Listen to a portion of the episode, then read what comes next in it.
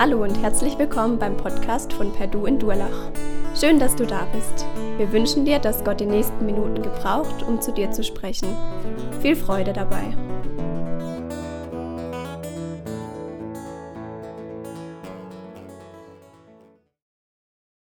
Schönen guten Morgen auf meiner Seite. Ich werde immer mal wieder gefragt, so wie gestern, wie mir es geht im Ruhestand.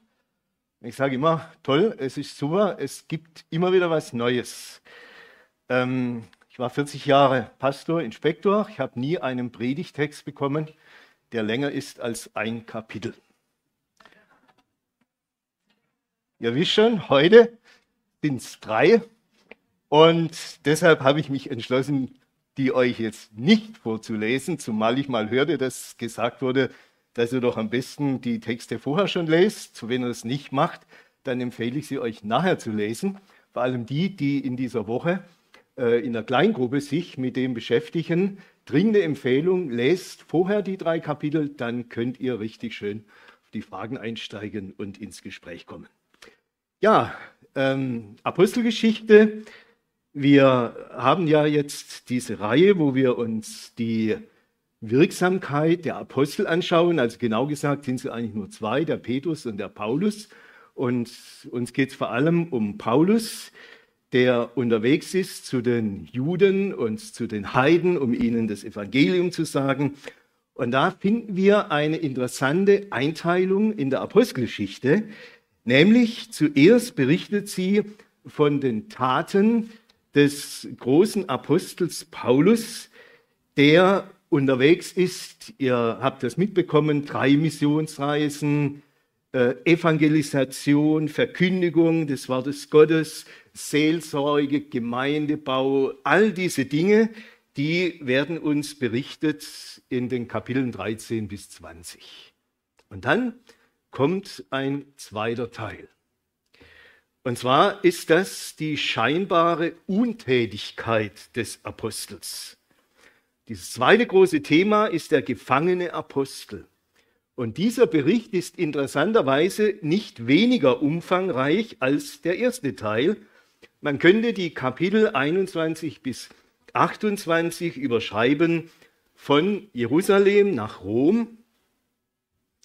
In Jerusalem wurde Paulus gefangen genommen und in Rom kam er dann als Gefangener an und ist das dort auch geblieben.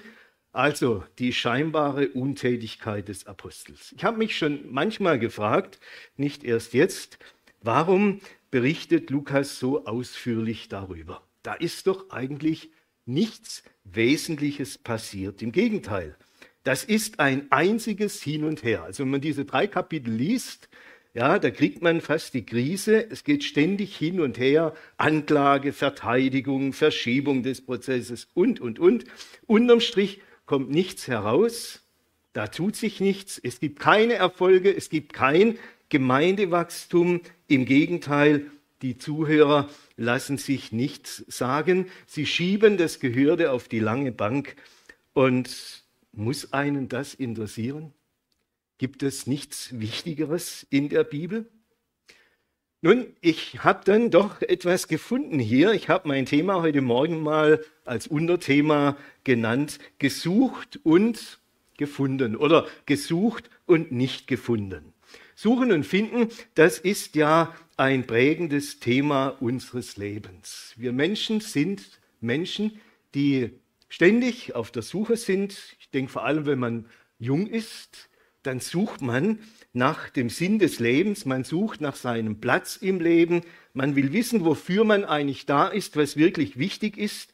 Und auf der Suche nach Leben, da finden Menschen sehr unterschiedliche Inhalte.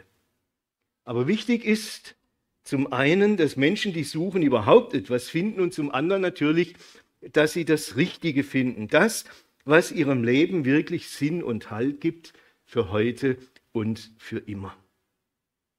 Wenn wir aber ehrlich sind und in unser Land hineinschauen, vor allem die Millionen suchtkranken Menschen in den unterschiedlichsten Bereichen, dann habe ich den schweren Verdacht, dass es ganz, ganz viele gibt, die diesen Sinn ihres Lebens nicht gefunden haben. Und mir kam ein Lied in den Sinn, das schon sehr alt ist, also nicht, nicht ganz sehr alt, aber äh, schon so alt wie unser AB-Verband, entstanden in der Mitte des 19. Jahrhunderts von einer Frau, die eigentlich eine sehr erfolgreiche Frau war, reiche Frau war, aber eine Frau, die Jesus gefunden hat. Und sie hat in einem Lied, das sie gedichtet hat, einmal im Blick auf die Menschen gesagt, sie suchen, was sie nicht finden, in Liebe und Ehre und Glück, und sie kommen belastet mit Sünden und unbefriedigt zurück. Ich finde, das ist für mich super auf den Punkt gebracht, wie es leider ganz vielen Menschen heute und auch damals geht. Wir sehen hier, wie im Streit um Paulus Menschen sind, die äh, die Antworten nach dem Lebenssinn suchen, die sich aber schwer damit tun, die Antworten, die ihnen angeboten werden, wirklich für sich anzunehmen. Ich will mal ganz kurz zusammenfassen, was in diesen drei Kapiteln äh, uns alles berichtet wird. Ihr habt, glaube ich, letzten Sonntag von der Festnahme des Paulus durch den römischen Oberst in Jerusalem gehört. Dann kommt seine Verteidigungsrede vor dem jüdischen Volk und dann wird er vom Oberst gefangen genommen, weil die Juden ihn, ihn wohl sonst zerrissen hätten. Und äh, der Oberst, der will jetzt aus ihm rausprügeln, was denn eigentlich der Grund für das alles ist. Und er hätte ihn wohl gegeißelt ohne irgendeinen Grund, ohne irgendein Urteil. Aber Paulus beruft sich dann äh, auf sein römisches Bürgerrecht und dann hört er auf, dann tut er ihm nichts. Stattdessen kann er sich dann vor dem Hohen Rat verantworten. Und Paulus, der kennt sich da ja aus, ja, und der hat gewusst, äh, wie er den Hohen Rat anfassen muss. Der hat ihnen einfach, ich sage es mal salopp, einen Knochen vorgeschmissen, nämlich das Stichwort Auferstehung. Da haben sie sich draufgestürzt und die Pharisäer, die Sadduzäer, die sind ja da völlig anderer Meinung. Und dann haben sie sich gestritten und er war außen vor. Ähm, dann kam es aber dazu, dass die äh, Juden Paulus umbringen wollen. Es gab bereits, bereits einen Mordplan und der ist durch Gottes Wirken einem Neffen von Paulus bekannt geworden. Der hat es weitergegeben und der römische Statthalter hat in einer Nacht- und Nebelaktion den Paulus nach Caesarea geschickt und dort war er sicher. In Caesarea konnten die Römer den Paulus gut verwahren, da konnte ihm nichts passieren. Und jetzt war er dort vor dem Statthalter Felix. Der hat ihn auch verhört, nicht nur einmal, auch die Juden haben ihn dort verhört. Und der Statthalter Felix, der hat das Ganze hingezogen über zwei Jahre.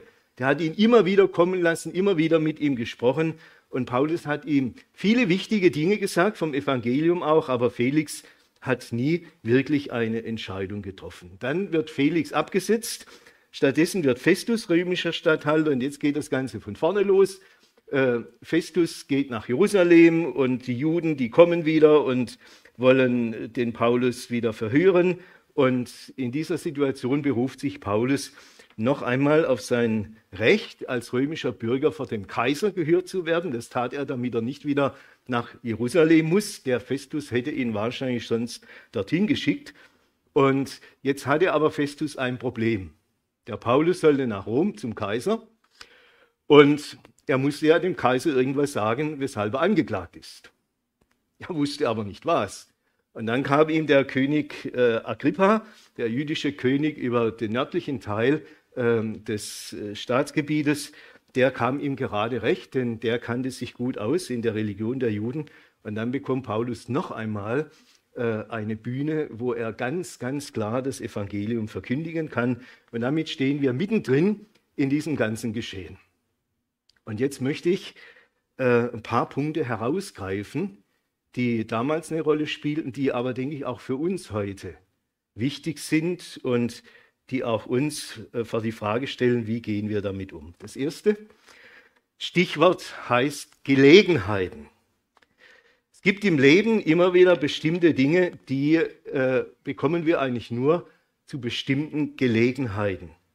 Manche Entdeckungen, manche Errungenschaften, die wurden nur erreicht, weil gerade eine günstige Gelegenheit da war. Das gibt es auch in unserem Leben. Ich habe einen Mann gekannt, der äh, hatte eine Stelle in mittlerer Position und dann wurde eines Tages eine Stelle ganz weit oben frei und er wurde gefragt, ob er diese Stelle übernimmt. Das war die Gelegenheit, die gab es nur einmal in seinem Leben und er hat sie genutzt. Er hat diese Stelle angenommen und hatte dann dadurch eine große Verantwortung, aber natürlich auch ein äh, staatliches Einkommen.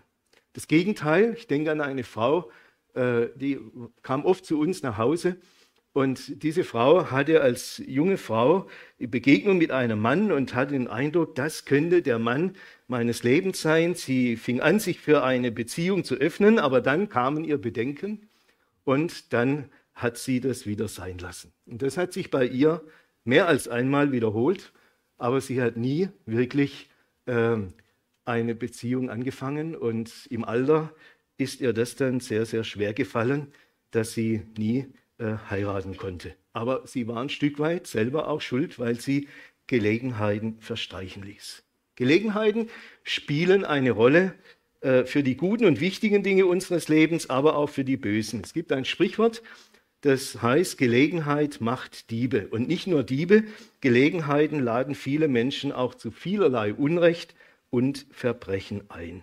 Und so ist es auch hier. Der römische Statthalter wechselt, Felix tritt ab, Festus kommt und das ist jetzt die Gelegenheit für die Gegner des Paulus. Zwei Jahre hört und sieht man nichts mehr von ihnen. Felix hatte die ganze Angelegenheit äh, hinausgeschoben, aber jetzt wo ein neuer kommt, jetzt ist ihre Stunde, jetzt hat ihre Stunde geschlagen und jetzt wittern sie die Gelegenheit, den Paulus vielleicht doch umbringen zu können. Und jetzt wollen sie ihn nach Jerusalem holen und möglichst ihn auf dem Weg nach Jerusalem töten. Das wird uns berichtet in Kapitel 25, Vers 2 und 3. Und wäre der Festus nun äh, blauäugig darauf eingegangen, dann wäre es um Paulus geschehen. Wie gut, dass Paulus nicht nur in Menschenhand, sondern eben auch in Gottes Hand geborgen ist. Ich lerne für mich daraus, wer seine bösen Motive kultiviert und gut aufbewahrt, der braucht nur die passende Gelegenheit, um sie wieder zur Geltung zu bringen. Hier liegen auch die tiefen Hintergründe, warum mancher Streit über Generationen hinweg läuft und nie bereinigt werden kann. Hass, Neid, Vergeltung oder Rache halten sich bestens. Und all das braucht nur eine Gelegenheit, um dann wieder nach oben zu kommen. Und die Gegner des Paulus, die suchen, ihn zu töten, aber sie kommen nicht an ihr Ziel. Sie finden die Lösung ihres Suchens nicht, den Mord an dem Apostel. Wohl kommt es zu erneuten, heftigeren Anklage Festus gibt ihnen Gelegenheit dazu, aber nicht so viel, wie sie eigentlich wollen. Dabei hat Paulus umgekehrt jede Gelegenheit genutzt, um das Evangelium zu verkündigen und zu bezeugen, was Jesus für ihn getan hat. Und das ist etwas, was mir gerade auch in diesen Kapiteln einfach immer wieder so vor Augen steht. Wie Paulus wirklich äh, voll bei der Sache ist und wenn irgendwie eine Gelegenheit entsteht, dann macht er seinen Mund auf und dann bekennt er sich zu Jesus und redet von ihm. Wir kommen da ganz am Schluss nochmal drauf. Also, der erste Stichwort Gelegenheiten. Das zweite Stichwort Wahrheit. Da ist ein verantwortlicher Bruder in einer christlichen Gemeinschaft. Diesem Bruder wird zugetragen, dass ein verantwortlicher Mitbruder über ihn etwas gesagt habe, als er nicht zugegen war. Der Bruder, der das hört, ist so betroffen, dass er weitreichende Konsequenzen sieht. Das Miteinander dieser beiden ist an dieser Stelle zerbrochen. Was aber wurde da wirklich gesagt? War das die Wahrheit, die der Zuträger weitergab? Hier wurde nicht einmal nachgefragt. Die Wahrheit blieb auf der Strecke. Lüge, Täuschung, Verwirrung, die hatten das Sagen und dementsprechend geht das Verhältnis auseinander. Ganz anders hier bei Festus. Festus fragt. Er will wissen, was es mit der ganzen Angelegenheit auf sich hat. Und die Juden treten jetzt noch viel massiver als zuvor gegen Paulus auf. Viele schwere Klagen bringen sie vor. Die Themen sind wohl die gleichen wie vorher, aber sie werden noch verstärkt, es werden noch mehr falsche Zeugen beigebracht. Und Paulus ist ja nicht auf den Mund gefallen, er setzt den Anklagen seine Verteidigung entgegen. Wieder legt er die Fakten auf den Tisch. Und weil seinen Gegnern die Beweise fehlen, bleibt die Wahrheit im Dunkeln. Es steht Aussage gegen Aussage. Und mit den fehlenden Beweisen ist damit eine Verurteilung unmöglich. Die Wahrheit bleibt auf der Strecke, weil Festus etwas anderes viel lieber ist als die Wahrheit. Er will nämlich den Juden eine Gunst erweisen. Ist hochinteressant, was die Menschengefälligkeit hier für eine Rolle spielt. Das war schon bei Felix so und bei Festus haben wir wieder genau das Gleiche. Ja? Sie wollen den anderen äh, eine Gunst erweisen, damit sie selber gut dastehen. Und wir lernen an dieser Stelle, es ist keine Wahrheit zu finden, wenn es im Streit Sieger oder Verlierer gibt. Sieger und Verlierer, die gehören in den Sport oder in den Wettkampf. Da muss das so sein. Ja. Da muss es Gewinner und Verlierer geben. Aber im Leben geht es um etwas anderes. Da sollte eigentlich die Wahrheit Sieger sein. Da sollte die Wahrheit Raum gewinnen. Denn die Wahrheit macht uns frei. Die Wahrheit produziert keine Sieger und Verlierer, sondern sie deckt die Wirklichkeit auf und schafft Raum zum Miteinander. Bedenkt, die Gegner des Paulus wollten um jeden Preis gewinnen. Und deshalb setzen sie die Lüge ganz bewusst ein, auch vor Gericht. Und jener Bruder, von dem ich, damals, von dem ich sprach, der hat es damals auch so gemacht. Er wollte ähm, er sah sich als Verlierer und deshalb brach er die Beziehung zu dem scheinbaren Sieger ab. Hätte er nach der Wahrheit gefragt, wäre deutlich geworden, dass er selbst, aber auch der Mitbruder sich schuldig gemacht haben. Und dann hätte man unter dieser Vorgabe auch Dinge klären können und ein Neuanfang wäre möglich gewesen. Ich habe das vor ganz vielen Jahren selber mal erlebt in einer Gemeinde, da war ich noch kein Pastor, da war ich noch jünger und da hat ein Bruder, der eine wichtige Funktion in der Gemeinde hat, äh, der hat mich ganz massiv beschuldigt in einer ganz bestimmten Angelegenheit. Aber dann erkannte er, dass ich überhaupt nichts mit dieser Sache zu tun hatte. Sein Temperament war mit ihm durchgegangen. Er erkannte die Wahrheit und er gab der Wahrheit Raum. Und das hieß für ihn, ich muss jetzt als Erwachsener hingehen zu einem Teenager und muss mich bei ihm entschuldigen. Und das hat er getan. Und dadurch ist unsere Beziehung gewachsen und unser Miteinander erhalten geblieben. Wenn die Wahrheit äh, Raum gewinnt, dann können Dinge geklärt werden und äh, dann hätte man auch damals eine Lösung gefunden und die hätte für Paulus geheißen, er wird freigelassen. Ja, aber soweit kam es nicht. Und leider kommt es auch bei uns oft nicht zu Lösungen, äh, weil wir der Wahrheit keinen Raum geben. Ich komme zum dritten. Stichwort Recht. Ich weiß nicht, wer von euch den Namen Harry Wörz kennt. Äh, Harry Wörz ist bundesweit bekannt geworden. Er stammt aus meinem Heimatort in Birkenfeld. Äh, man hat ihm vorgeworfen, er hätte seine ehemalige Frau zu töten versucht und sie dabei so schwer verletzt, dass sie heute schwerst behindert ist und keine Aussage mehr machen kann. Aber war er das wirklich oder war es ein anderer? Harry Wörz hat das immer abgestritten und mein Vater, der ihn kannte, der hat ihm das hundertprozentig geglaubt, hat mir immer gesagt, das war der nicht. Aber er landete fünf, äh, elf Jahre im Gefängnis. Und dann kam es zu einem zweiten Prozess vor einem Zivilgericht, da ging es ums Geld.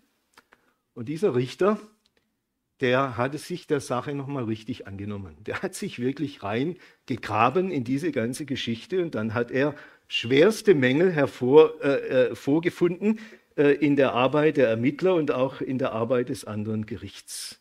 Das Problem war, Drei Personen der Pforzheimer Polizei waren selbst in diesen Fall verwickelt. Eigentlich hätten sie das gar nicht bearbeiten dürfen, sondern abgeben müssen an eine andere Polizeidirektion. Recht finden ist eine schwierige Geschichte. Es ist manchmal schwer, wirklich Recht zu finden. Wiederum sagt der Volksmut, Recht haben und Recht bekommen ist nicht immer das Gleiche. Und auf der Suche nach dem Recht, da spielen eben nicht immer nur Gesetze und Fakten eine Rolle, sondern da spielen immer auch Menschen mit ihren Motiven eine Rolle. Und das ist oft ein großes Durcheinander. Während im Falle Wörz wenigstens Urteile gesprochen wurden, wenn am Anfang auch falsche, so kommt es hier bei Paulus nicht so weit. Der römische Statthalter hatte nichts in der Hand, um Paulus schuldig zu sprechen. Also wäre ein Freispruch die logische Konsequenz gewesen. Doch das, was er hätte eigentlich tun müssen, das tat weder Felix noch Festus. Sie alle erkannten, dass kein Unrecht vorliegt, aber sie handeln nicht danach. Wir kennen das ja aus einer anderen Geschichte. Es gab noch einen römischen Statthalter, der hat es genauso gemacht. Der hieß Pilatus. Und dieser Pilatus war genauso überzeugt, dass Jesus unschuldig ist. Aber er hatte wiederum nicht den Mut, dieses Urteil zu treffen und Jesus freizulassen, wiederum aus Menschengefälligkeit. Felix wollte das Urteil über Paulus ständig verschieben. Er wollte noch so viel mit Paulus besprechen, dass er nie zum Ende kam und außerdem hoffte er, Geld zu bekommen von den Freunden des Paulus, dass die ihn freikaufen. Festus dagegen hatte eine andere Taktik. Er wollte den Prozess nicht verschieben, er wollte den Paulus abschieben. Er merkte, dass es hier um Fragen ging, die er als Römer nicht verstand und er dachte, das sollen doch die Juden untereinander klären. Er würde nur darauf achten, dass das Ganze nach dem römischen Prozessstandard abläuft. Alles andere sollten die Juden unter sich ausmachen. Hier wurde das Recht gesucht und letztlich nicht gefunden. Obwohl Festus mit seinen formalen Richtigkeiten vor Herodes Agrippa prahlt, kann er sich doch nicht zu einem Freispruch entschließen. Und das wäre seine Pflicht gewesen und der genügte er nicht. Stattdessen versteckt er sich hinter Äußerlichkeiten und wir lernen, oft werden äußerliche Korrektheit besonders betont. Die Fassade muss stimmen und das, was dahinter ist, da geht es wie Kraut und Rüben durcheinander. Während also Paulus kein Recht bekommt in diesem Prozess, beruft er sich auf sein Recht, das ihm als römischer Bürger niemand verwehren kann, auf das Urteil des Kaisers. Er weiß zwar nicht, wie das ausfallen wird, aber er weiß, dass er dort nicht so wie bei den Juden menschlicher Willkür überlassen bleibt. Kommen wir zum vierten Punkt, Selbstverleugnung. Da ist ein lieber Bruder, den ich kenne, der will besonders bibeltreu sein und schon oft hat er auf die biblische Aussage der Selbstverleugnung hingewiesen. Ihr kennt vielleicht die Aussage Jesu aus Matthäus 16, 24. Wer mir nachfolgt, der verleugne sich selbst und nehme sein Kreuz auf sich und folge mir nach. Dieser Bruder beklagt den Einfluss der Psychologie in die Bibelauslegung wenn manche Verkündiger sagen, dass ein Mensch sich auch selbst lieben müsse. Das lehnt er radikal ab. Von Selbstliebe, gar als göttliches Gebot, stehe nichts in der Bibel. Doch dann kommt es zu einem Streit mit anderen Christen. Beide Seiten haben Schuld auf sich geladen. Er weiß um seinen eigenen Anteil, der nicht gering ist. Aber er ist nur dann bereit, sein Verhalten gegenüber den anderen zu ändern, wenn sie es auch tun. Das sei sein gutes Recht. Davon geht er nicht ab. Obwohl er um seine Schuld weiß und obwohl er immer Selbstverleugnung propagiert, ist er selbst nicht bereit, das zu leben. Dann lieber, wie du mir, so ich dir. Und ich stelle fest, es menschelt doch manchmal ganz gewaltig unter uns. Paulus will hier keine Sonderbehandlung. Das beeindruckt mich immer wieder, wie er sich unter das weltliche Recht stellt. Und Paulus geht so weit, dass er klar macht, ich muss bestraft werden, wenn ich mich schuldig gemacht habe. Er ist auch bereit, um des Evangeliums willen zu sterben, wenn er eine entsprechende Schuld begangen hat. Dann soll und kann Festus ihm das nachweisen und dann soll er entsprechend handeln. Dann kann er ihn verurteilen nach Recht und Gesetz. Paulus will keine Privilegien, keine mildernden Umstände. Er ist bereit, Verantwortung zu tragen, bis hin zur Todesstrafe. Aber Paulus lässt sich nicht einfach an die Juden abschieben. Diese Frage wird ihm ja gestellt. Willst du nach Jerusalem, dann kannst du dich dort verantworten. Das wäre für Festus der Königsweg gewesen. Er wäre die Entscheidung los. Er hätte die Juden befriedigt, wenn Paulus nach Jerusalem gegangen wäre. Aber Paulus praktiziert hier keine falsche Demut. Er nimmt für sich in Anspruch, was ihm zusteht. Aber nicht nur für sich, sondern auch für den Auftrag seines Gottes, das Evangelium zu bezeugen. Und deshalb beruft er sich auf sein Recht als römischer Bürger vor den Kaiser gestellt zu werden. Wir lernen, oft wird unter uns Frommen eine falsche Demut gepredigt. Da ist dann immer so schön die Rede vom unteren Weg. Ja. Wir gehen immer den unteren Weg. Ähm, und meistens sind die, die das propagieren, am wenigsten bereit, es nachher auch wirklich zu tun. Selbstverleugnung beginnt dort, wo ich mich unter eine begangene Schuld stellen kann und dann auch den anderen die Hand zur Versöhnung reichen kann, unabhängig, wie er sich zu mir verhält. Die gebotene Feindesliebe erfordert sehr viel Selbstverleugnung. Aber wir müssen uns als Christen nicht immer einfach alles gefallen lassen. Wenn es um das Wohl anderer, wenn es um die Sache der Gemeinde Jesu geht, da kann ich selbstbewusst einfordern, was mir zusteht. Ein interessantes Beispiel dazu noch, als Paulus in Philippi war.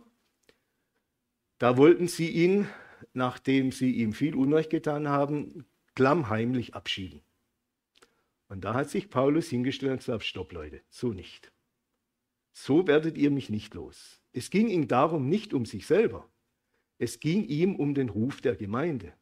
Ja, wenn er nämlich so abgeschoben worden wäre, da hätten alle in Philippi gesagt, ja, diese Christen da, das ist eh der letzte Haufe. Nein, Paulus sagt so nicht. Und er bestand darauf, dass er in höchsten Ehren entlassen wurde und damit auch die Gemeinde privilegiert wurde und äh, nicht einfach so dasteht, als wäre bei ihnen doch so manches faul.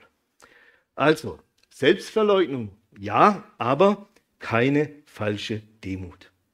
Ich komme zum letzten, zum fünften. Das ist die Frage Religion oder Jesus. Pfarrer Wilhelm Busch ist ja bekannt bei manchen für seine packende Art der Verkündigung des Evangeliums. Manche wissen auch, dass er sehr gerne diskutiert hat. Und dabei stellte er sich allen Fragen und Themen, egal wie sie auch hießen, aber in kürzester Zeit kam er von diesem Thema zu seinem Spezialthema. Und sein Spezialthema hieß ganz schlicht und einfach Jesus. Darüber wollte er vor allem reden. Und nicht anders war es auch bei Paulus. Die Juden brachten das Thema Religion ins Gespräch. Das Judentum war ja im römischen Reich eine privilegierte Religion, vom Kaiser besonders geschützt. Die Juden waren die einzigen damals, die einen wöchentlichen Ruhetag hatten. Dafür waren sie zwar als faul verschrien, aber was machte das schon? Sie konnten ihre Religion leben. Und hätte Paulus gegen diese Religion der Juden etwas getan, hätte er diese Religion beschädigt, Hätte er sie in dieser Religion gestört oder behindert, dann hätte er sich schuldig gemacht. Aber wie er in Vers 10 betont, das habe ich nicht getan. Was, habe, was hat er aber dann getan? Nun, er hat eigentlich nur eines gemacht. Er brachte Jesus ins Gespräch. Jesus als den einen Weg zu Gott. Jesus als den Sieger über den Tod. Jesus als den einzigartigen und unvergleichlichen. Jesus als den Retter und den Heiland der Welt. Gottes Weg geht nun in Jesus heilsgeschichtlich über das Gesetz des Mose hinaus. Während es bisher vom Gesetz her heißt, dass derjenige, der es tut, leben wird, heißt es jetzt, wer glaubt, wer an Jesus glaubt, der hat das ewige Leben. Nicht Jesus und das Gesetz, sondern Jesus allein. Und dieser Jesus, der soll jetzt auch den Königen und den Herren dieser Welt verkündigt werden. Und zwar von dem Gefangenen Paulus. Weil sie sonst diese Botschaft wohl nie gehört hätten, muss es ihnen Paulus in diesem Prozess sagen. An dieser Stelle würde ich jetzt mit euch gerne noch einen, eine große Kurve machen und euch auch vom Alten Testament her erklären, warum das so ist. Das würde jetzt aber zu weit gehen, das würde die Zeit sprengen. Aber vielleicht haben wir mal irgendwie die Gelegenheit, Psalm 2 hier zu betrachten.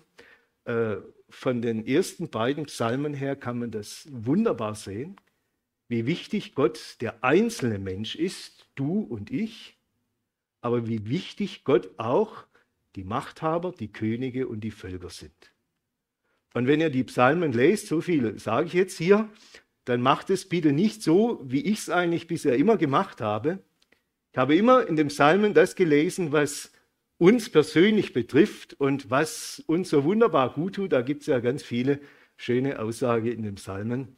Aber es gibt eben auch das andere. Es gibt viele Psalmen, die über die Könige reden, über die Völker und das, was Gott mit ihnen vorhat. Und das habe ich immer so auf die Seite geschoben, denn was soll ich schon damit anfangen? Zwischen habe ich gelernt, für Gott ist das etwas ganz Wichtiges. Und ich staune hier, wie Gott es geschafft hat, das Evangelium in dieser ersten Generation wirklich zu den Machthabern der damaligen Zeit zu bringen, bis später auch in Rom. Wir wissen, dass Paulus auch eben in Rom verhört wurde und dass er dort in, quasi im königlichen Haus viele Kontakte hatte und dass viele, die praktisch zum, äh, zum nächsten Stab des römischen Kaisers gehörten, damals auch zum Glauben kamen an Jesus. Und das ist das, was mich heute bedrückt. Und wenn ich für die Regierung bete, dann bete ich immer auch dafür, dass doch Gott irgendeinen Weg ebnet, dass auch Menschen diese Leute erreichen können. Ne? Wenn ich einem Scholz irgendwie was schreibe, das kann ich gleich sein lassen. Das wird irgendwo in einer Vorstube abgefangen und dann kriege ich irgendeine Pauschalantwort wieder zurück und das war's dann. Wir kommen an die Leute gar nicht ran. Aber Gott hat Möglichkeiten, auch diese Menschen mit dem Evangelium zu erreichen. Und genau darum geht es hier. Denn auch diese Menschen sind letztlich auf der Suche. Auch sie brauchen Jesus. Es sind zwar nicht viele Edle und Weise aus dieser Welt, wie es im ersten Korintherbrief heißt, äh, die zum Glauben finden, aber eben einige doch. Und Gottes Ankündigungen erfüllen sich hier. Matthäus 10, Vers 18, da hat Jesus zu seinen Jüngern gesagt, dieser Tage habe ich es gelesen in der Bibellese, man wird euch vor Statthalter und Könige führen, um meinetwillen. Ja, Jesus hat das vorausgesagt. Oder als Paulus zum Glauben kam, da hat er vorausschauend über diesen Paulus gesagt, er soll meinen Namen vor die Heiden, vor die Könige und vor das Volk Israel tragen. Und der König Agrippa, von dem hier die Rede ist, in Kapitel 25 und 26, er war ja der Sohn von Herodes Agrippa I. oder ein Engel von Herodes dem Großen, den kennt ihr alle aus der Weihnachtsgeschichte. Und dieser äh, Herodes Agrippa war damals ein junger Mann von etwa 30 Jahren und trug den Titel König, weil er über die Gebiete im Nordosten Palästinas herrschen durfte. Natürlich alles nur unter Erlaubnis der Römer. Und da er ein Freund der kaiserlichen Familie in Rom war, besaß er das Privileg, den hohen Priester zu ernennen und er war außerdem zum Hüter des Tempelschatzes bestellt. Von seiner Herkunft und Erziehung her war er durchaus qualifiziert, in dem Prozess äh, gegen Paulus ein gerechtes Urteil zu fällen denn er war ein ausgezeichneter Kenner der jüdischen Religion. Und jetzt war für mich das interessant in Kapitel 26 am Anfang, wie Agrippa dem Paulus sagt, es ist dir jetzt erlaubt, für dich selbst zu reden. Was tut Paulus? Dem geht es überhaupt gar nicht um sich selbst. Ja? Der kann sich ganz weit nach hinten zurückstellen. Aber Paulus merkt, pah, toll, ich habe die Gelegenheit, ich kann reden und jetzt rede ich von Jesus. Und dann redet er leidenschaftlich für Jesus. Und am Ende sagt Herodes Agrippa, es fehlt nicht viel und du wirst einen Christen aus mir machen. Seht ihr, da ist einer auf der Suche, jung, 30 Jahre alt, weiß viel, aber das Entscheidende hat er noch nicht gefunden. Und dieser Mann sagt, es fehlt nicht viel, nur ein kleines bisschen. Und du würdest aus mir einen Christen machen. Gesucht, aber er hat die Antwort Gottes nicht angenommen. Er hat nicht gefunden. Wie auch immer, so auch hier. Wir können niemand zum Christen machen. Auch Paulus konnte das nicht. Aber wir können so von Jesus reden, dass Menschen die Möglichkeit haben, Jesus zu finden. Und da möchte ich nochmal sagen, ihr Lieben, es geht nicht um Religion, es geht nicht um irgendwelche Äußerlichkeiten, es geht nicht um fromme Traditionen oder was auch immer. Es geht immer um Jesus. Und ich möchte euch Mut machen, dass ihr doch auch überlegt, wie kann ich Gelegenheiten nutzen, die Gott mir gibt und überall dort, wo ich bin, wenn es möglich ist, von Jesus reden. Äh, äh, nicht irgendwie gehemmt oder so, sondern einfach offen und frei von Jesus reden, von dem, was er für mich bedeutet, von dem, was er für mich getan hat. Und dann ist es Gottes Sache, was er daraus macht.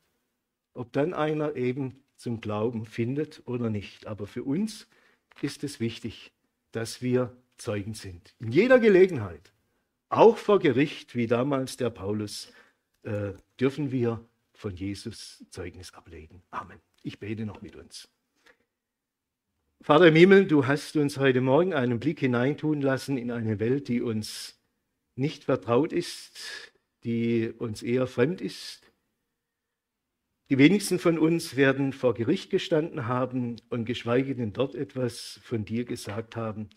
Aber du hast uns Paulus gezeigt, wie er gerade auch dort, wo er den Kontakt hatte zu den Statthaltern, zu den Königen, zu den Verantwortlichen der Juden, wie du ihm die Möglichkeit gegeben hast, dich zu bezeugen und wie er es getan hat.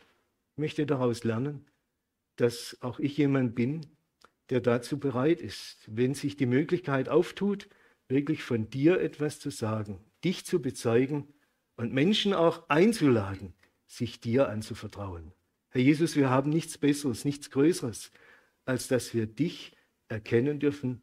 Und so bitte ich dich, dass du auch aus uns Menschen machst, die so unterwegs sind, wie Paulus es war, die der Wahrheit Raum geben in ihrem Leben und die Gelegenheiten nützen, dich zu bezeugen, damit Menschen auch heute noch dich erkennen. Danke, dass du uns gebrauchen willst, in dieser Zeit der Gnade noch einzuladen zu dir. Amen.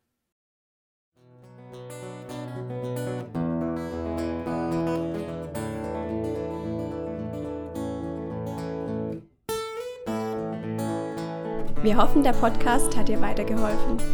Falls du noch Fragen hast, besuche gerne unsere Homepage unter www.per-du.church. Hier findest du alle wichtigen Infos zur Gemeinde und zum Glauben. Tschüss und bis zum nächsten Mal.